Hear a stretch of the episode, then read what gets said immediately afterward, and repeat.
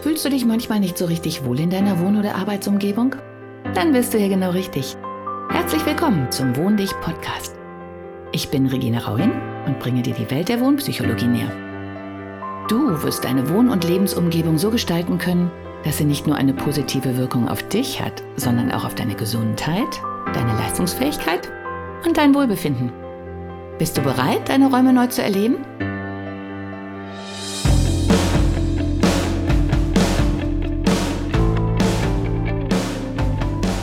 Hallo und herzlich willkommen zu meinem Podcast.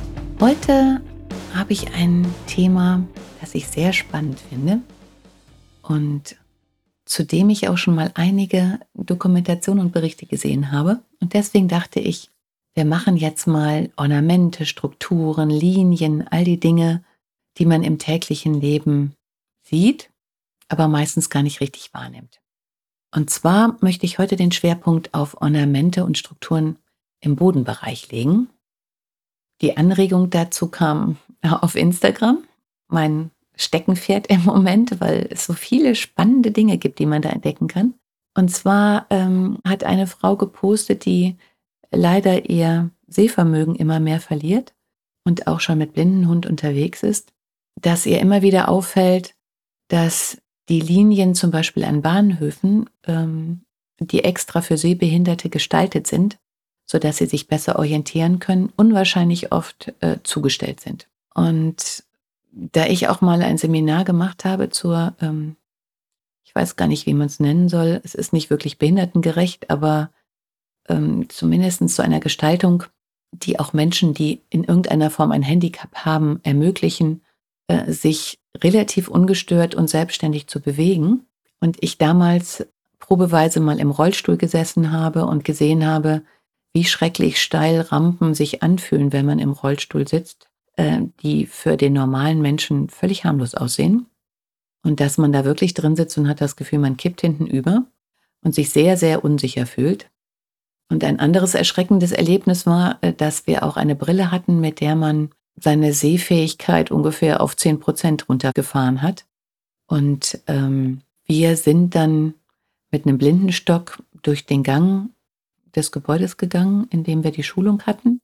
Und ich hatte gedacht, das große Problem ist, ähm, sich überhaupt zu orientieren, also wo man hingeht, habe dann aber festgestellt, dass man mit diesem Blindenstock die kleinsten Fugen wahnsinnig gut spüren kann und daher, wenn es zum Beispiel ein Fliesenboden ist, anhand der Fugen wunderbar geradeaus gehen kann und sich sogar als nicht geübter, äh, nicht geübter Nichtsehender erstaunlich sicher fühlte. Aber dann, dann kam eine Sache, mit der hatte ich nicht gerechnet und ich glaube, das wird vielen auch so gehen.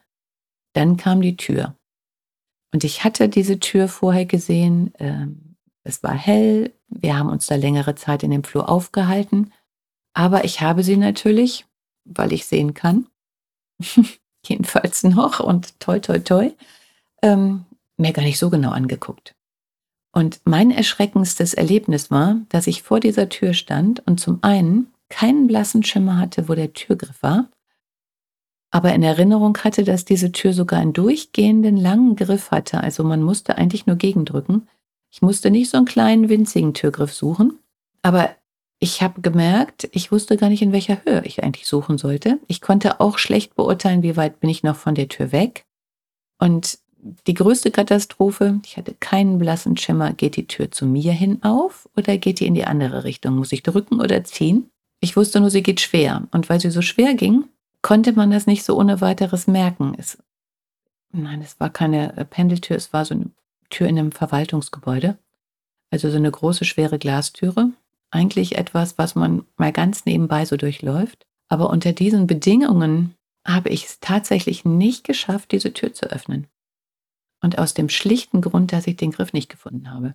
Und von daher ähm, ist mir seitdem sehr bewusst geworden, wie katastrophal schlecht die meisten Stellen gestaltet sind, wenn es um dieses Thema geht. Und nachdem ich jetzt bei Instagram noch den Aufruf dieser Frau gesehen habe und gelesen habe, habe ich jetzt wieder angefangen, verstärkt auf diese Platten zu achten und auch festgestellt, dass sie sehr oft verschmutzt sind und dass wir, glaube ich, so ein internes Orientierungssystem haben und deshalb wenn, wie das bei diesen, ähm, ich weiß noch nicht mal, wie diese Platten jetzt offiziell heißen, also wenn diese meistens weiß äh, gestalteten Platten, die auch noch Rillen haben, damit man daran spüren kann, in welche Richtung man weitergehen muss. Also soll ja auch verhindern, dass man auf den Bahnsteig fällt oder zwischen die Bahn gerät. Also es ist schon sehr wichtig, dass alle Sehbehinderten ähm, da auch wirklich freie Fahrt haben, denn es gäbe ja nichts Schlimmeres, wenn man so einen Streifen macht und man rennt dann ständig gegen Leute, die da definitiv nichts zu suchen haben. Aber ich glaube, die meisten wissen überhaupt nicht, dass diese weißen Platten an Bushaltestellen, an Bahnhöfen, in öffentlichen Gebäuden, vor Ampeln nicht nur einfach auf Spaß da sind oder weil die ein hübsches Muster haben, sondern dass sie eine sehr ernsthafte und wichtige Funktion haben, nämlich den Menschen, die es sehr schwer haben, sich zu orientieren, eine echte Orientierungshilfe zu geben. Und von daher ist auch meine dringliche Bitte, gucken Sie sich diese markierten Platten an und halten Sie sie bitte für die Menschen frei, die es unbedingt brauchen und stellen Sie da nicht noch irgendwelche Hindernisse, Koffer, Kinderwagen oder sonstiges ab. Abgesehen davon sind die ja auch so angeordnet, dass sie sozusagen parallel zu dem Zweck, anderen die Orientierung zu erleichtern, den Sinn haben, auch eine Distanz vorzugeben, in der man sich zum Beispiel vom Bahnsteig wegbewegen sollte.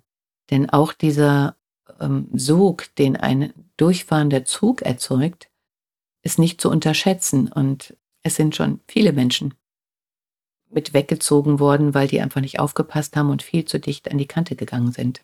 Und ich muss traurigerweise sagen, dass selbst wenn ich nachts, vorrangig spät nachts mit dem Auto nach Hause fahre, ähm, selbst im Auto und mit dem Auto zur Seite, ich weiß gar nicht, wie man es nennen soll, also so halb durch die Luft fliege, wenn jemand mit doppelter oder mehr als doppelter Geschwindigkeit an mir vorbeisaust. Meistens kommt das ja auch so überraschend, wenn man so ein bisschen nachts trantutig vor sich hinfährt, ähm, dass man überhaupt nicht damit rechnet und es verreißt einem das Steuer und man wird wirklich ein Stück zur Seite versetzt. Und so ein Auto wiegt eine Tonne. Also wenn man das mal so im Verhältnis sieht, ist ein einfahrender Zug mit einem Menschen, der, naja, sagen wir mal so um die 100 Kilo wiegt. Dieser Luftzug, der da entsteht, katapultiert einen ohne Probleme durch die Luft. Also von daher gibt es viele Gründe, diesen weißen Streifen freizuhalten. Und ich denke, es ist auch nochmal ein Anreiz zu gucken, dass Sie Menschen, bei denen Sie sehen, dass sie sich nicht ganz so gut orientieren können, äh, ein bisschen helfen oder den Weg freiräumen oder einfach mal Rücksicht nehmen. Und ähnliche Dinge sind mit Geländern. Das ist auch eine sehr große Katastrophe, denn auch bei diesem Seminar haben wir dann halt ja auch teilweise die Augen ganz verbunden. Und normalerweise sind halt Geländer eine sehr gute Orientierungshilfe, gerade bei Treppen. Aber wenn Sie jetzt mal bewusst diese Geländer durchgehen, stellen Sie fest, dass bei den meisten Geländern Unterbrechungen eingebaut sind. Die sind für uns kein Problem, deswegen bemerken wir die auch gar nicht wirklich. Aber wenn ich wirklich nicht sehen kann und dieses Geländer meine einzige Orientierung ist und auf einmal, und zwar ohne Ankündigung gewöhnlich, hört dieses Gelände auf und ich habe als nicht sehender Mensch keinen blassen Schimmer, ob dieses Gelände in 10 Zentimetern weitergeht oder niemals weitergehen wird oder ich vielleicht einen halben Meter überbrücken muss. Das kann ich ja überhaupt nicht beurteilen.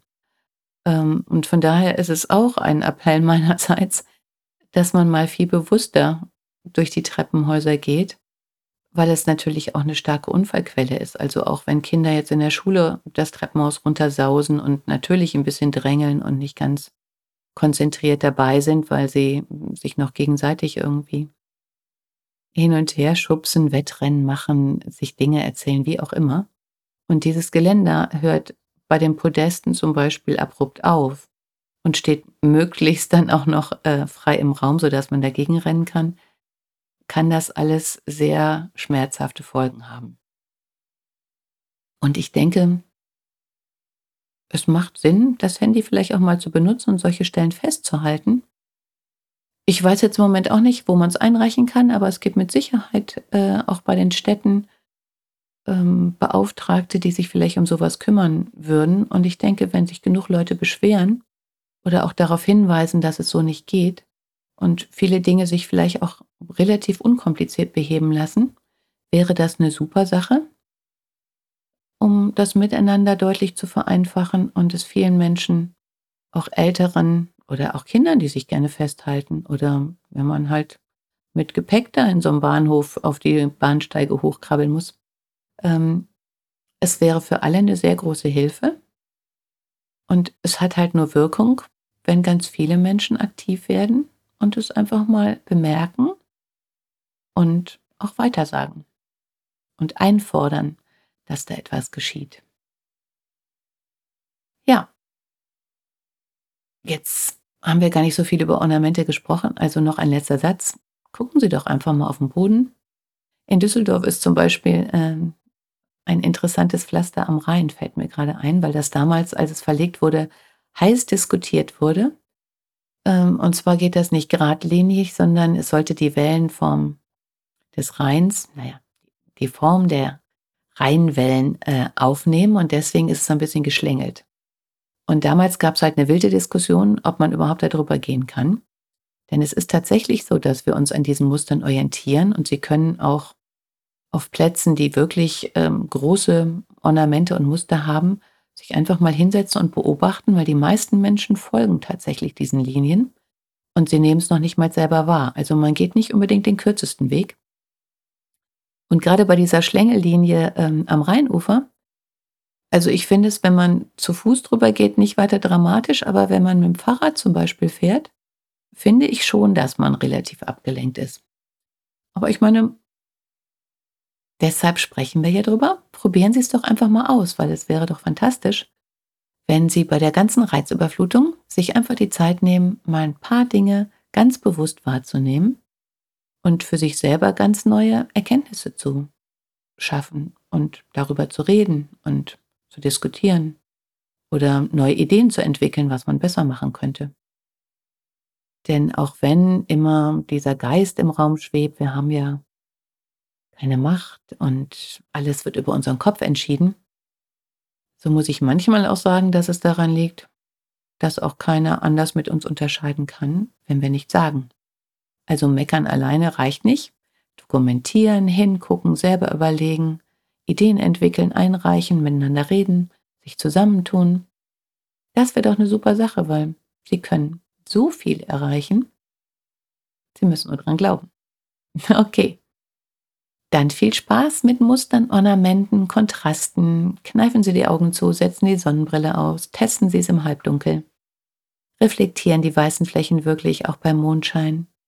Alles mal ausprobieren, ganz anders wahrnehmen und Rückmeldung geben. Ich freue mich über jeden Kommentar und bin da auch gerne in der Kommunikation. Ob ich unterstützen kann, weiß ich nicht, aber ich denke, wenn wir zusammen ein neues Bewusstsein entwickeln, können wir eine ganze Menge verbessern und erreichen. Und ich glaube, der Umgang miteinander wird auch viel besser, weil wir einfach miteinander reden. Okay, jetzt aber einen schönen Tag. Tschüss. Hat dir die heutige Episode gefallen? Dann bewerte diesen Podcast am besten mit Kommentar direkt bei iTunes. So gibst du auch anderen die Chance, diesen Podcast besser zu finden und die Tipps nutzen zu können. Hast du vielleicht noch Fragen oder Anregungen für die nächsten Folgen? Dann hinterlasse dein Feedback gerne unter dem Blogbeitrag zu dieser Episode oder sende es direkt per E-Mail an podcast.wohndich.de. Meine E-Mail-Adresse und alle Links zum Beitrag findest du in den Show Notes. Und denke immer dran, wohn dich und entfalte deine Persönlichkeit.